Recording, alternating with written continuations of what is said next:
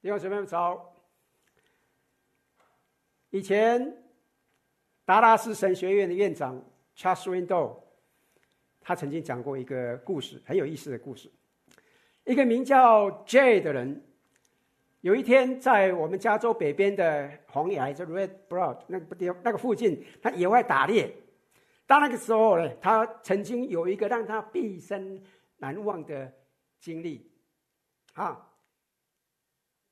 实际上，他当时呢是正沿着那个峭壁的悬崖攀爬，他要去去打那个那个鹿的哈。那么，正当他要抓住一块石块的时候，他感觉到他的脸的右侧有个东西在动着。他发现是一条盘旋的响尾蛇，以闪电般的速度啊！击袭击他，还好这个借本能的一闪，他的右耳没有被蛇咬到，但是呢，这一条有四英尺长的蛇却咬住了他所穿的那个高领的毛衣的脖子部分。那么也因着他攻击的力道呢，这条响尾蛇就落在借的左肩上，然后进一步的就。缠绕在他的脖子上，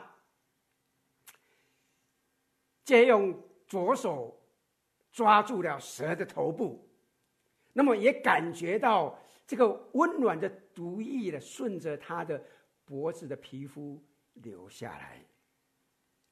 响尾蛇非常疯狂的就拍打翻滚，那么迫使呢这个剑就往后一压，那么这个时候呢，他就忽然呢。倒下去了，那么头呢，就沿着陡峭的斜坡滑过了灌木丛，滑过了岩块，很幸运的，最终呢，他的双脚呢被卡在岩石中间，没有滑落下去，但是呢，头却朝下，几乎是动弹不得。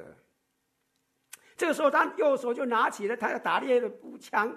试着要把咬住他毛衣尖牙拔开，但那一条蛇又进一步的使劲的再度的来击打。这说啊，那一条蛇尝试要八次攻击，而且有约有四次是用尝试的鼻子击中我眼睛的下方。他说：“他说我一再的转脸。”使他的牙尖无法保持良好的角度，但也是非常近的了哈。实际上，他说：“我发现唯一的出路，是我不得不要把它掐死，因为我当时是倒挂在岩石间，我担心我所有的血都会流到我的头上，我可能就会昏倒。后来解脱出现了，没有死了。”哦，那么当时鱼类附小管理局的管理员，Dave，那个 Game 啊，and Fisher 那个管理员，那个那个那个那个管理员，那个 Smith 啊，他就描述跟 J 的一个对话。他说，他提着那一条死的响尾蛇向我走过来。他说，面带笑容的说：“我想对你这里的野生动物提出。”投诉，这个乔斯顿的描很有意思的描述这段故事。亲爱的弟兄姊妹们，也许您现在就感觉到您的生活就像这种情况，您感觉像是有一条蛇缠绕在你的脖子上，而你却倒挂在陡峭的悬崖上。你希望，你也希望为着你的生活的种种遭遇来向神投诉，来向神抱怨。如果你有那种感觉的话，我希望你今天能够从神的话语当中明白了神的心意。今天我们要继续。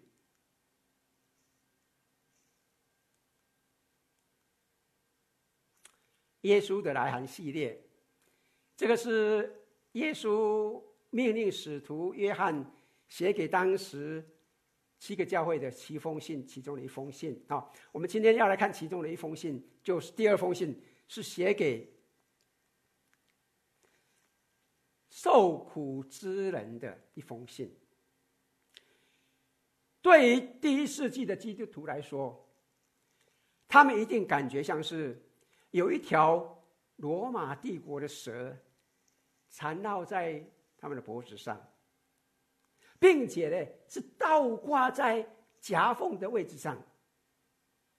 而这就是为什么今天你我必须理解这些话的原因。因为我相信各位同意了哈，我们每一个人。都将在生活当中，不管是过去或是未来啊，都会碰到一些痛苦，是不是这样？我们就是会经历人生的一些艰难时刻，这是真的，很实际的。但是我发现了一个很很有意思的真实的一个现象，特别是当我出外去服侍，在一些公众的场合，在机场啊或一些场合里面跟人家交谈的时候，特别是。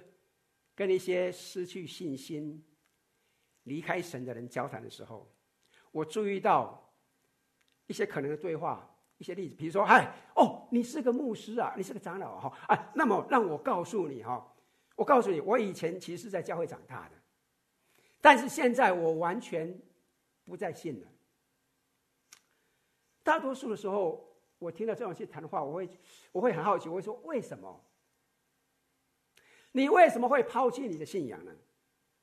一般来说，通常的模式是会说：对我而言，转折点是某某，是我的我的兄弟啊，是是我的妹妹或什么。好，当他们还在小的时候，他得了癌症死掉了，或是或是其他一些悲剧。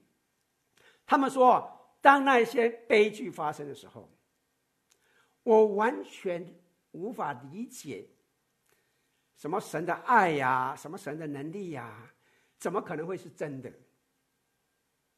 我产生了怀疑，我不明白，所以我就将它放弃了。所以我们可以看到，哈，当人遭受到一些痛苦，很可能的，他们会离开他们信仰。这是我发现一个例子。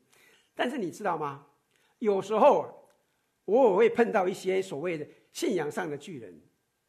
就是那些在生活当中拥有不可思议的信念、难以置信的平安宁静的人，不管碰到什么风浪，他们所展现出来的生命就是很、很奇特、很平静、很宁静，让你觉得很好奇、很吸引人。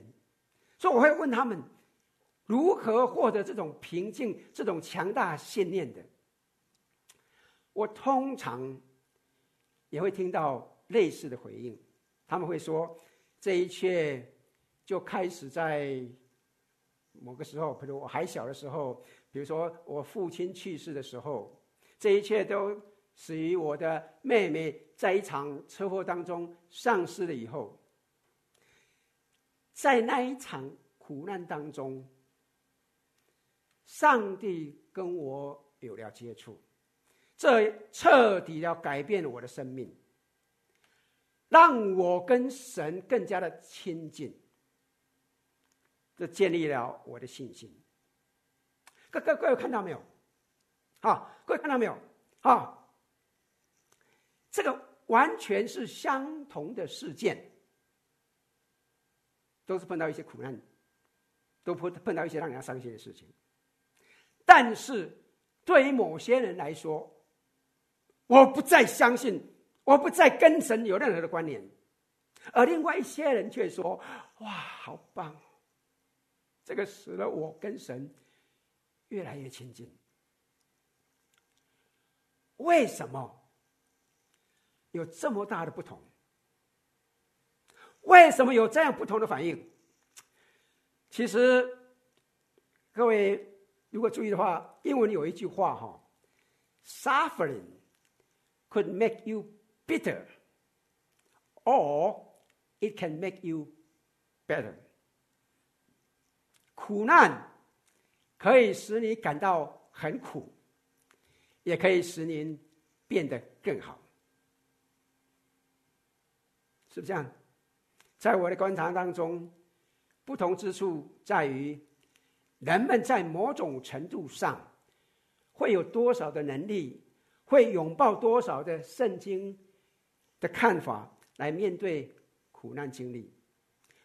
如果他们确实知道神会如何看待他们的苦难，他们知道神会对你，当你倒掉的时候，当你有蛇缠绕在你的脖子上的时候，会说些什么话？你如果知道的话，如果你确信的话，你会有不一样的反应。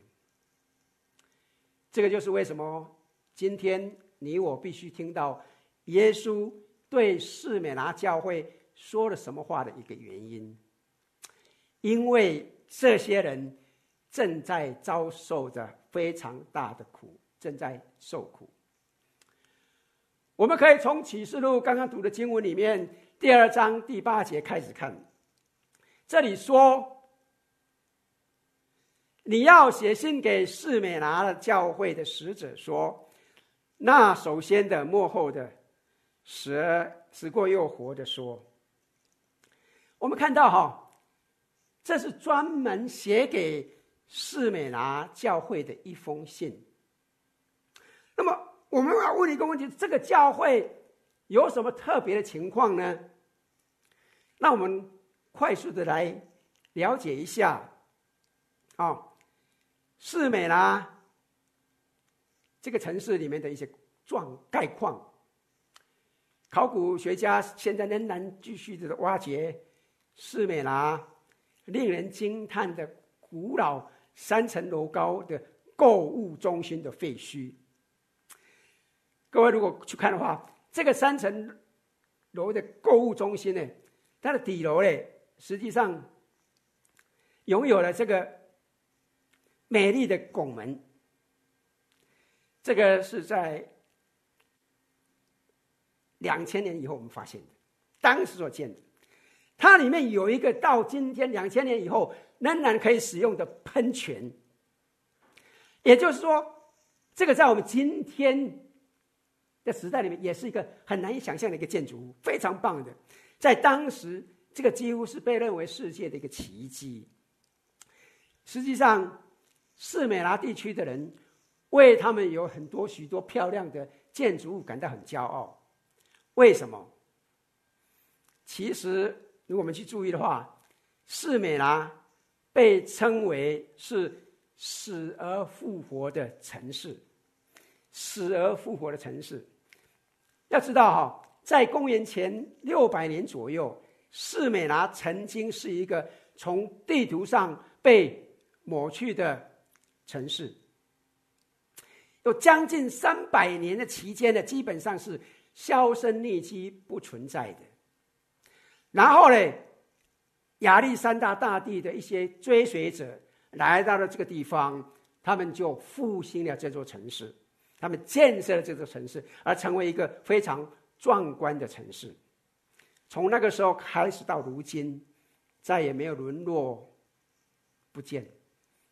这是一个充满活力的城市，即使经历了地震，发生过战争啊，也曾经沦为战场，遭遇大火，但是士美拿很快的就。恢复了重生，因此呢，他赢得了这个声誉。所以，当耶稣对这个教会说：“那首先的、幕后的、死过又活的说，你各位知道哈？我刚刚已经讲了历史了哈。你能够看到耶稣如何融入他们的当地的术语吗？你能够看到哈？”耶稣在给他们的信当中，如何使用了他们城市的口号？耶稣说：“你们说这座城市曾经死了，并且恢复的生命，那么我告诉你们，我是真的死了，然后又重生的。如果你今天去到那里，它仍然是一个繁华的城市，是土耳其的伊兹密尔，啊，很漂亮的一个城市。但是直到一八零零年代的四美拿，仍然呢看起来像是第一个世纪。士美拿曾经有一条从海港到山顶的道路，这条道路被称为黄金街。在山顶上有一座堡垒，堡垒内你可以看到这个图画哈，堡垒内有各种异教神灵的庙宇。各位注意到没有？这个堡垒看起来是不是有点像皇冠一样？是不是？实际上，这就是他们所称呼的，他们被称为士美拿的王冠。而如果各位的话，在所有的士美拿有关的硬币上，最常见的图像就是这个皇冠。你有注意到美丽的女人头上的堡垒墙啊？那么是在一个硬币上。接着一个硬币，接着一个硬币，啊啊，然后接着一个硬币，一个接着一个，士美拿的冠冕，他们为此感到非常的自豪。实际上，这就像是他们的品牌，他们的标签，他们的幸运符。就像我们上次谈到的，蜜蜂是以弗所当地的品牌一样。当然了，哈，在古代的运动会当中，一个胜利者也会被赋予一个其他种类的王冠。那么这些也出现在斯美拿的硬币上，就像这个那个月桂树或者是橄榄树的叶子。所以，因此呢，当耶稣在信的结尾，他说什么？他说：“你要至死忠心，我就赐给你什么？那生命的冠冕。”看到没有？再一次的，耶稣又使用了他们当地的术语。你们以你们自己的城市为王冠感到自豪，是吧？那么，我告诉你们。我会给你们看到一个真正、真正永恒的冠冕。亲爱的弟兄姊妹们，在这七封信当中，你会看到一次又一次的看到这一点。耶稣非常特别的，在给他们的信当中，会使用了当地所熟悉的术语。这告诉我们什么？这告诉我们什么？这告诉我们，这表明哈，耶稣并不认为所有的城市都是一样的，并非所有的教会都是一样的，并非所有的人都是一样的。耶稣对每个教会、每个人都有非常个人化的看法。他知道您的历史。他知道你需要听到什么，以及他知道如何改变您生命的一些方式。这实在是让我非常感到兴奋的。我不晓得怎么样，好，好。那么现在呢，我们要了解哈，在四美拉这里的基督徒为什么会非常的艰难，为什么会遭遭受痛苦？那么你我必须知道哈。四美拉是当时世界上第一个为他们所创造的神仙创造一座寺庙的城市。我们中国有封神榜，我们可以封一些神。四美拉是西方的封神榜，他们创造了一个神，啊，杜撰了一个神，名叫做罗马。罗马听起来什么？罗马，啊。你在这个硬币上面的 R O M A 罗马，其实这个就是罗马图像，罗马女神图像。这是在士美拿铸造的。他们有一座庙是供奉罗马的。罗马是个女神，其实是他们将罗马帝国拟人化、拟神化的。他们是想向罗马帝国展示说什么？这就是我们的忠诚度，这就是告诉你们我们多么的爱罗马帝国。我们不仅向你保证我们做罗马公民的忠诚，我们还要承诺，我们就是要来敬拜罗马帝国。我们实际上就是在敬拜我们的国家，那就是我们的忠诚度。他们是在罗马帝国当中第一个为凯撒建造庙宇的城市。这就是今天在士美拿王冠上面，你可以去到那边参观的废墟。他们每一年呢会有一次的游行，整个城的人会游行到山上。然后，所有的有钱人、财产拥有者或城市里面的一些长官们呢，会一个一个来到祭坛前，然后他们会将一些钱放在祭坛上，敬拜凯撒为主和神，记得这个名词哈。啊，那么这些钱呢，也会用来向罗马帝国致敬。所以呢，当时的罗马帝国的人呢，非常喜欢士美拿人。这可能就是因为他们总是得以从死里复活的原因。每当发生地震、火灾或遭受战争的摧残的时候，罗马总是为士美拿的重建提供的融资。他们总是从罗马帝国里面获得最大的津贴补贴。因为什么？因为罗马帝国的人认定士美拿就像是世界上最优良的人一样。因为他们基本上就是崇拜我们罗马帝国，但是在他们当中，只有一群人不愿意这样做。他们当中有一群人不要这样做，各位知道他们是谁吗？基督徒。基督徒说：“我们不能敬拜凯撒为主为神，我们也不要去敬拜这个罗马什么东西女神啊，因为我们是敬拜唯一的真神。”所以各位很清楚历史了，他们就被烧死在柱子上，他们就喂给动野生动物。耶稣在启示录第二章这里，就是对那些将要面对这种困境、正在受到伤害的人说这些话。当然了，耶稣不仅仅是对士美拿的基督徒说这些话。耶稣也在对那些想听的人，对那些可以跟这些字眼有共鸣的人说这些话。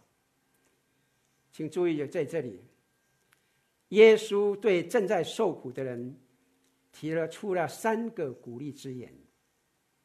这其实就是三个非常简单扼要的词语。我希望您可以轻松的记住他们，因为他们确实真的很给力。这三个鼓励之言是什么呢？第一点，我们可以在这边可以看到，啊，我知道，耶稣说我知道。你看第九节这边，耶稣基督说什么？我知道，非常清楚的，耶稣知道您正在经历的每一件事情。耶稣说。我知道你的患难，亲爱的弟兄姊妹们，这里的“患难”这个字，希腊字是痛苦，啊，意味着你被压低、压低、压低，感觉到会有一个非常巨大的压力，在你的肩头上扛着巨大的压力。也许这里我们其有些弟兄姊妹们能够可能能够体对这种感觉有所体会了哈，好。你正在遭受着一些病痛的缠累，可能你正面对了一些财务上的困难，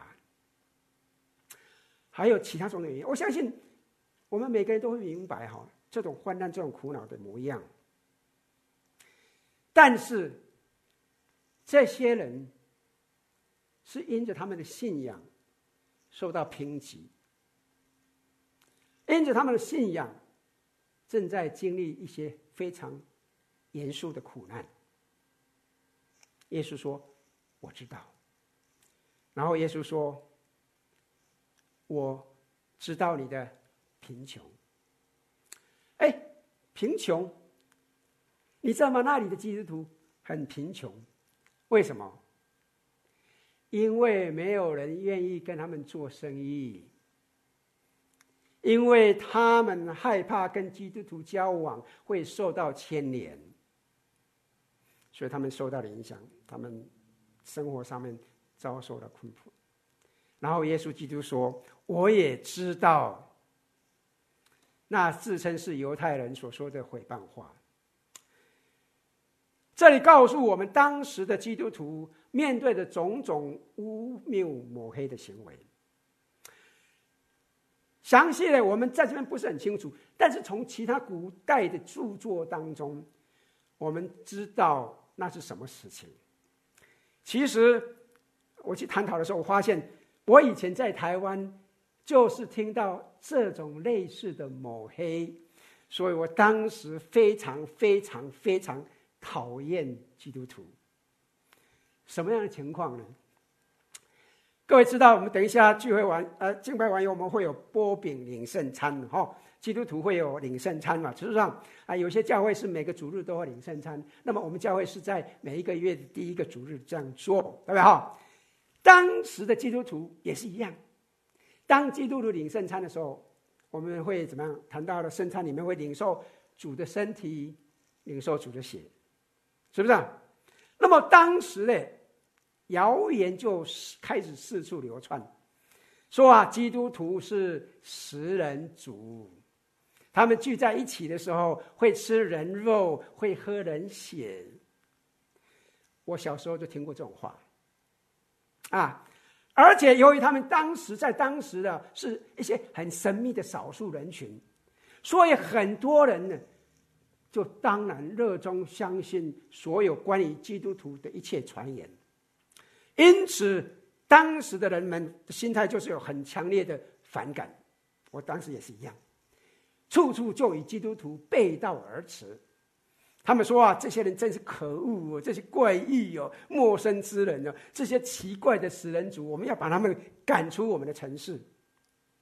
他们太可怕了，我们必须将他们赶出去。因此呢，他们就遭受了毁谤。而你注意到没有？这些话是出于谁呢？出自于谁呢？耶稣说：“那。”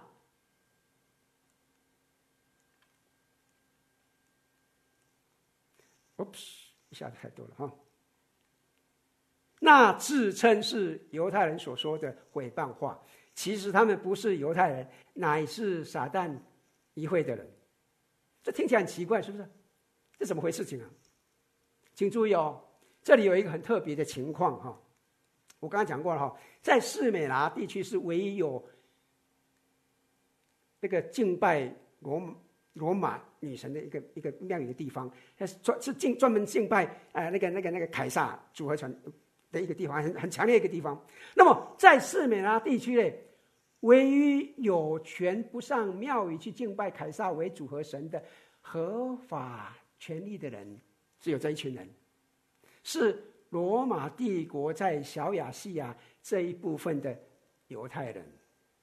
为什么会有这种现象？因为当时他们跟罗马帝国做出了妥协，他们跟罗马政府就好像是签的合约一样。因为罗马，因为犹太人的领袖就跟他们说：“我们是一个一神论者，我们不能够敬拜凯撒是主和神，这个违背了我们的宗教信仰。”但是呢，犹太人很有钱嘛，哈，那个有些权很有钱嘛。但如果我们只是敬正。呃，致敬啊！向这城城市捐献捐款可以吗？罗马说：“啊，我们同意这一点。只要好像犹太人是少数人的哈，那么只要你们做这一点，我们可以有个这个协定啊。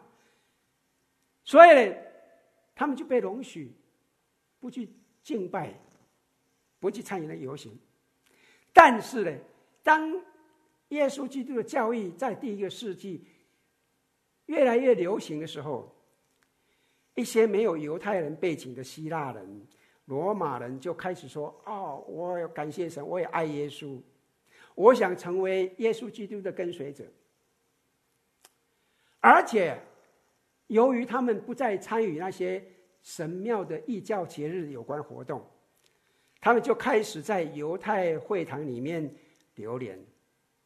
啊，因为他们同样是一神论者，耶稣基督嘛，一神嘛。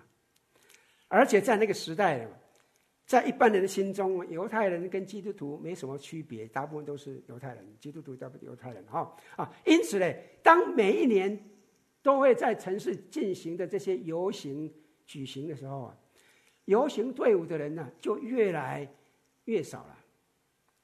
因为越多了，越来越多的希腊人、罗马人都成为基督徒了，因此呢，经过两三年以后，他们就到处张张望，他们就感到很疑惑：哎，游行队伍怎么回事情啊？那么以前参与的那些人到哪里去了？那卡尔到他们家人到哪里去了？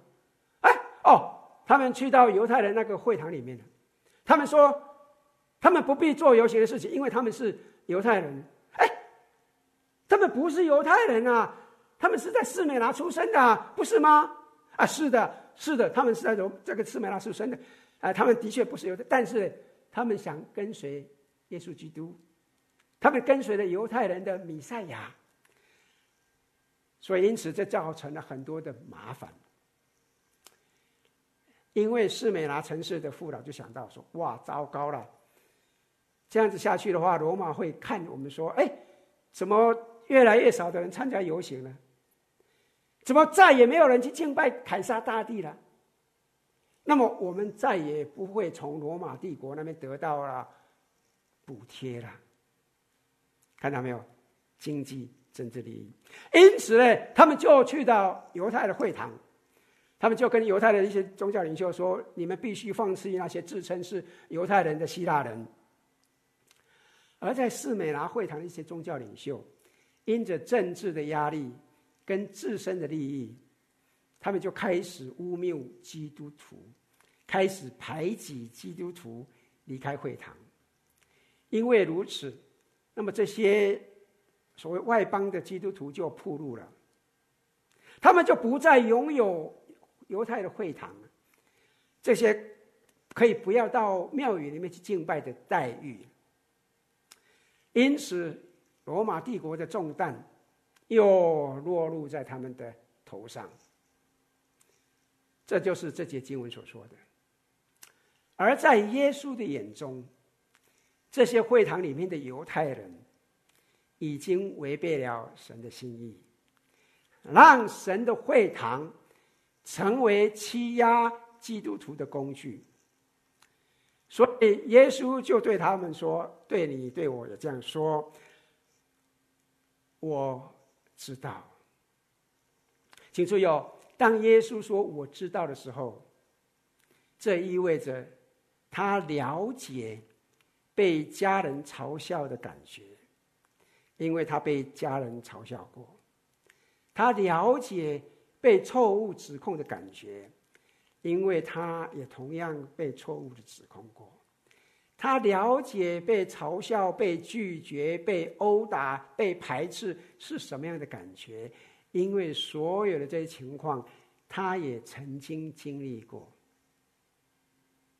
亲爱的弟兄姊妹，因此，当你遇到困难的时候，我们当中可能有些人现在正处在这种艰难的时期。也许你今天早上只是很勉强的来参加这样一个敬拜。然而，我相信是神把你吸引到这里来，是神要提醒你，尽管您可能觉得没有人能够理解，甚至没有人知道你现在正在经历什么，但是耶稣知道，耶稣明白，他现在和您在一起。他很同情您，因为他也经历过。耶稣说：“我知道。”然后第二件，他说：“不要怕。”各位如果看圣经呢，你会知道哈，“不要怕”这是圣经当中最常见的短语之一。圣经当中有八十三次提到这个字眼，有八十三次告诉我们不要惧怕，不要怕，不要怕，非常重要、非常棒的话语，同意吗？但希望你能够看到，耶稣当时的对象，这些士美拿的基督徒，说实在的，他们有非常充分的理由惧怕的，而耶稣告诉他们：“你将要受的苦，你不用怕。”我们先停一下哈。当我们看到这一点，我们可能会想说。我们如何做到这一点？不要怕，我我必须说了哈，叫我们不要怕，不太容易。我很难不害怕。其实我必须诚实跟各位讲，我惧怕很多事情哦。嗯，年纪越来越大的时候，很多事情要怕。啊，当你左手越来越没力气的时候，很多事情要怕。甚至我告诉你。有时候，我也会为了要上台讲道，感到害怕的。很实际的，我告诉我陈师长，在我走到讲台之前，有时候我的心跳就会忽然加速，你知道吗？害怕啊！那么我怎么能够不害怕呢？是不是啊？请注意哦。首先，我想请您注意到，耶稣基督在这边说什么？不是说什么。耶稣不是在说什么。我想套用英文的术语可能比较好一点描述了哈，你可能更容易体会。请你注意到哦，这里耶稣说：“不要怕，别害怕，Do not fear。”他不是说别觉得，Do not feel, do not feel，跟 Do not feel 是不太一样的。他没有说不要有感觉，但是呢，很多人常常在这方面混淆了。有许多的弟兄姊妹们认为，不害怕就是意味着把情绪收藏起来，不要有任何的感觉。而说实在，其实这是实际上是有很多的宗教教导人们需要努力克服的一种普遍的方式。他们说，不要惧怕，就是要放空，要摆脱对我们那种情欲的意念，要摆脱那些我们害怕失去的热情。但这不是耶稣所说的。其实耶稣自己也是深有感触的。耶稣是有血有泪有感情，耶稣自己也会哭泣。不害怕，并不是没有感觉，而是在于有平安的存在。我讲清楚了没有？不害怕，并不是没有感觉，不要有感觉，而是在于有平安的存在。另外，你请你注意哈，耶稣并没有说什么，他并没有说不要害怕，因为你不会受苦。哦，这是很重要的哦。哎，记不记得我刚刚讲的那个那个那个十字路口？是不是？苦难可以使您变得更好，苦难也可以使你变得更苦。这就是我们当中有一些人的经历。一些基督徒认为，你应该。很有自信的奉主耶稣基督的名宣告：癌症啊，什么恐怖分子啊，交通事故啊，这些事情不会发生在我身上。我这个是为神所爱的人身上。但是，请你记住，亲爱的弟兄姊妹们，这个根本不是圣经所教导的内容。不是的，不是你成为基督徒以后就一帆风顺，别人加薪五 percent，你加薪十五十 percent。你出去不会发生问题，你的孩子不会有问题，你身体不会有问题，不会有病痛。别人沾染的 COVID-19，你不会有，不会是这样子的。这个不是圣经的教导。实际上，耶稣说什么？耶稣说，魔鬼要把你们中间几个人下到下在监里，叫你们被试炼，你们必受患难十日。我再强调一遍，我记得第一次我也讲过。在启示录当中，啊，约翰是以象征性的方式使用一些描述，同样的使用数字。因此这边啊，请你记住，这不是说你只会遭受迫害十天。请你记住，它是有象征性的指出，它是在指出什么有限的时间内。他说：“这不是一个无限的日子，甚至还不是到十一天，是只有十天，一个短短的一句话。换一句话说，什么是有一个季节的苦难的季节，跟福祉的季节会来到。这个中间生活是有周期性的。因此，耶稣警告他们：我必须告诉你，你最大的痛苦的季节就要来了。”其实，耶稣不仅告诉士美拿的教会，他这边也告诉您、告诉我，生命将会遭受到一些苦难。记得吗？耶稣在约翰福音第十六章第三十三节说什么？在世上，你们会有什么？你们会有苦难，非常清楚。非常真实的，你我永远不可能避免。当然啦，没有人想要经历有苦难的生活，没有人，是不是？但是，如果你期望神欠你一个没有问题的生活，那么我告诉你，将会大吃一惊。当这种意外发生的时候，很多基督徒会说：“神啊，你没有守住我们约定的部分。”我以为啊，如果我接受耶稣的，我的生活将是非常完美的。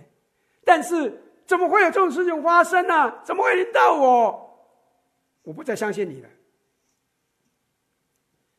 但是，亲爱的弟兄姊妹们，如果你听到耶稣在这里说什么，你就不会这样做了。他说什么？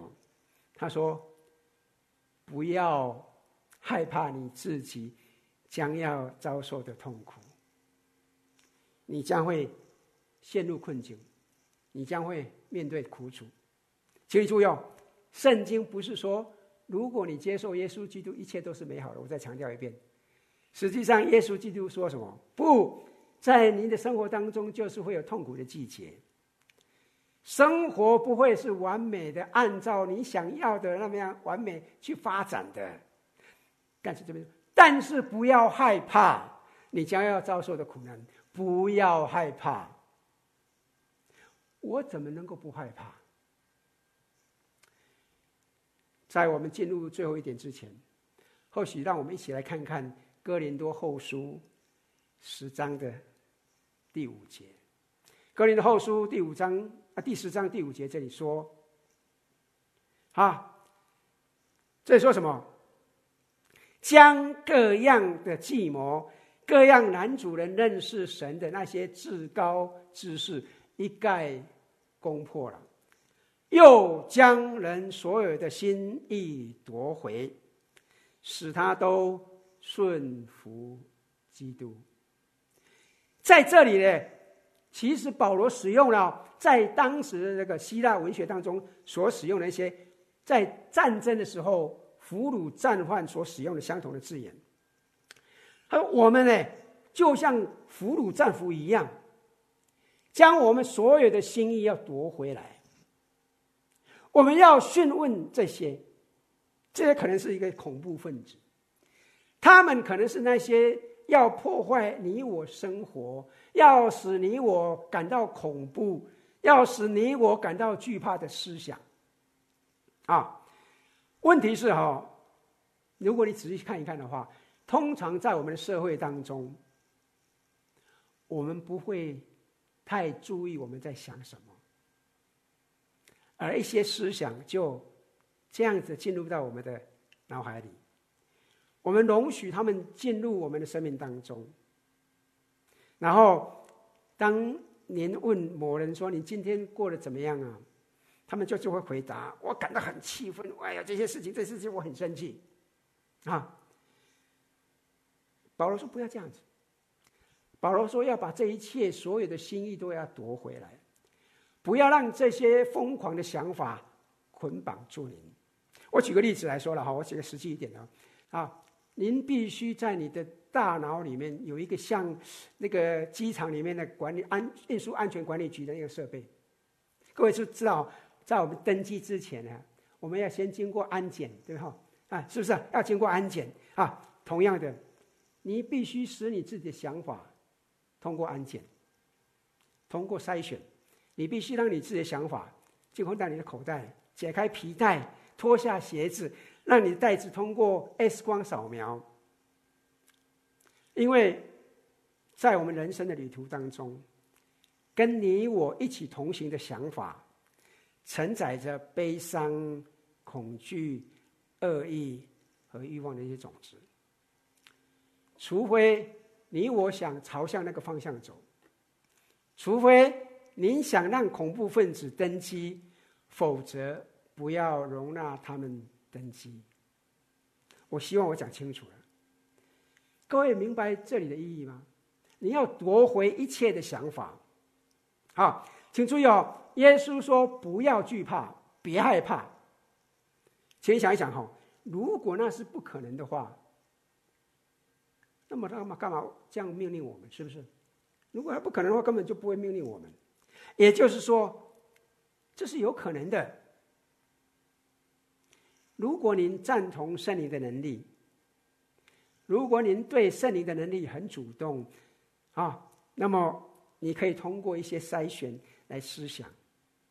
腓立比书四章第八节记得吗？就给我们一个一些滤网。他说什么？他提醒我们什么？他说：“弟兄们。”我还有未尽的话，凡是真实的、可敬的、公义的、清洁的、可爱的、有美名的，若有什么德行，若有什么称赞，这些事你们都要思念。亲爱的弟兄姊妹们，这个就是使你使自己的想法通过 X 光扫描的通道。如果你我可以透过这些，并透过。今天在你我生活当中，耶稣基督恩典的福音，那么你我就可以有确据的登上飞机。那就是为什么你可以不惧怕的原因。啊，我希望讲清楚。所以耶稣对受苦的人说什么？我知道，我同情。那么他也给了一个方向，他说：不要怕。不要怕，当您遭受痛苦的时候，你必须走出自己的想法。然后，耶稣说出了第三件事情，他说：“相信我。”这边第十节、第十一节，他接着说：“你要，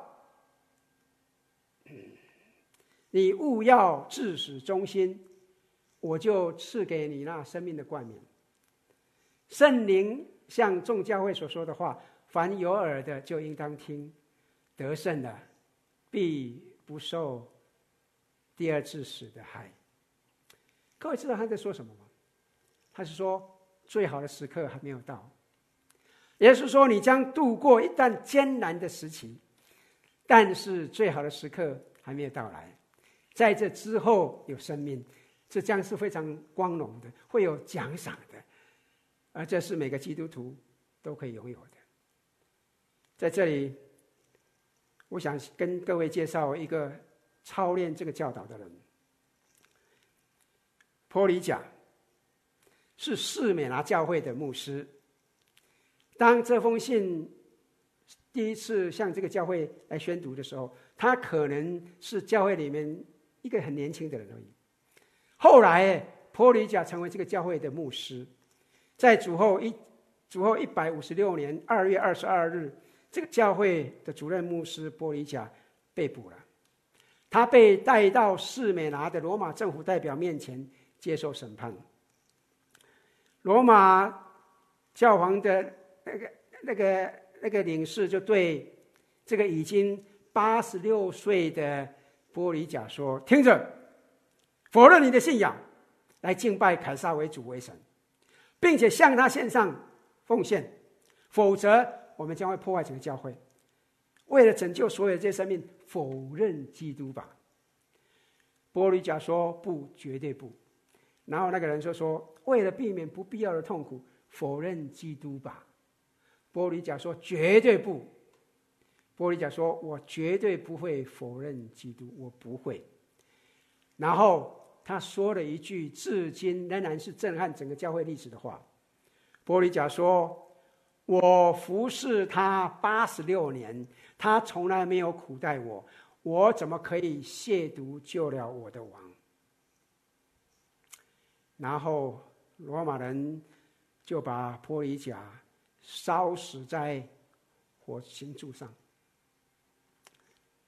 这个举动对于罗马人来说其实是完全的失策，因为他们在波利甲身上所做的，却是更加坚固了当时受波利甲启发的基督徒的一个意念。而当时在剧院里面目睹玻璃甲生命表现的罗马人，他们对基督徒的看法也开始改变，甚至当时的罗马帝国也开始对基督徒产生了同情。但是如果你看到这一点，你会想说：“哎，我不知道我如何能够做到。”如果你这样想，请问你看到为什么在玻璃甲？对主仍然有忠心吗？他说：“我服侍他八十六年，他从来没有苦待我，我怎么可以亵渎救了我的王？”波利甲不是靠自己的力量，靠自己信心、勇气或毅力。波利甲信靠的是他信实的神，信实的神。他说：“这八十六年来，他对我是如此的信实，这就是为什么。”我要忠于他的原因，亲爱的弟兄姊妹们，当耶稣说“相信我”的时候，他并不是在要求你对自己忠实，也不是要你信靠自己的能力。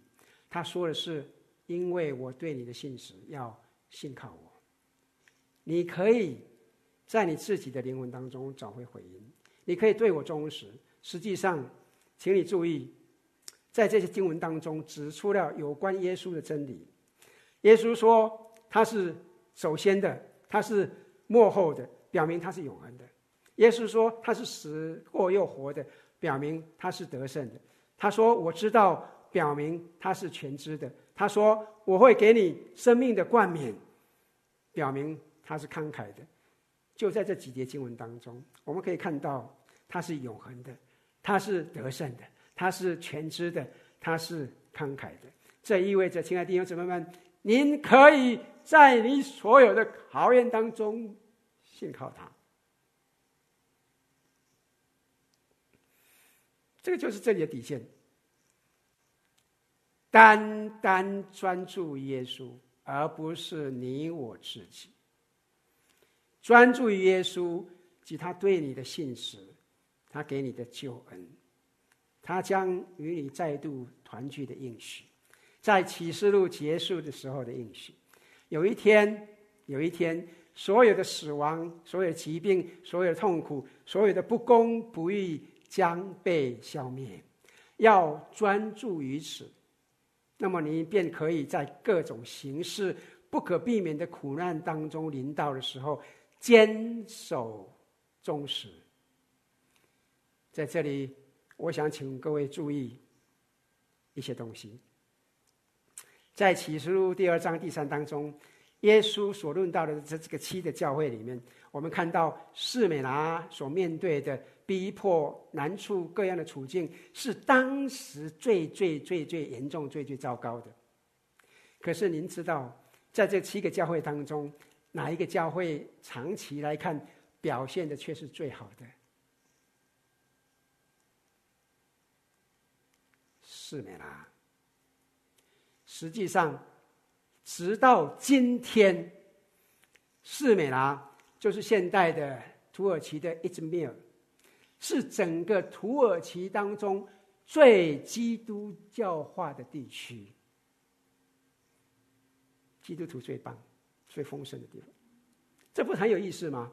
被捶打的最多的教会，结果最好。所以这也告诉我们，记得记不记得维纳纳牧师就讲过，逼迫反而使教会更加兴旺，啊！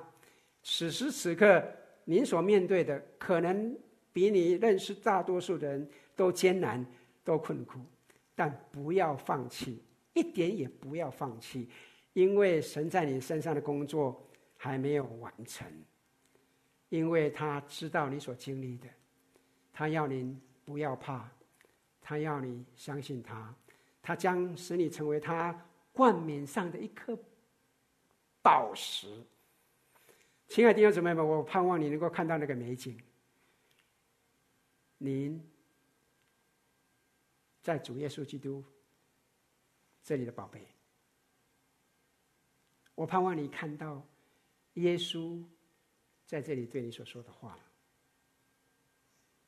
我知道，不要怕，相信我。我们一起来祷告，天父帮助我们，在我们面对各样的难处里面，要我们不要怕，真的很难。但是谢谢你，你借着经历到诸般的苦难的士美拿教会，主，你对他们说的话，还是相信能够真正成为我们的帮助。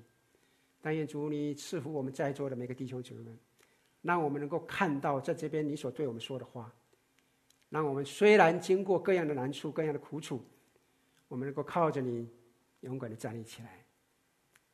在我们生命里面有个突破，也能够影响我们身边的人。我们相信，主啊，你是信实的，你是可靠的。我们谢谢你，感谢赞美神，奉靠主耶稣圣名，阿门。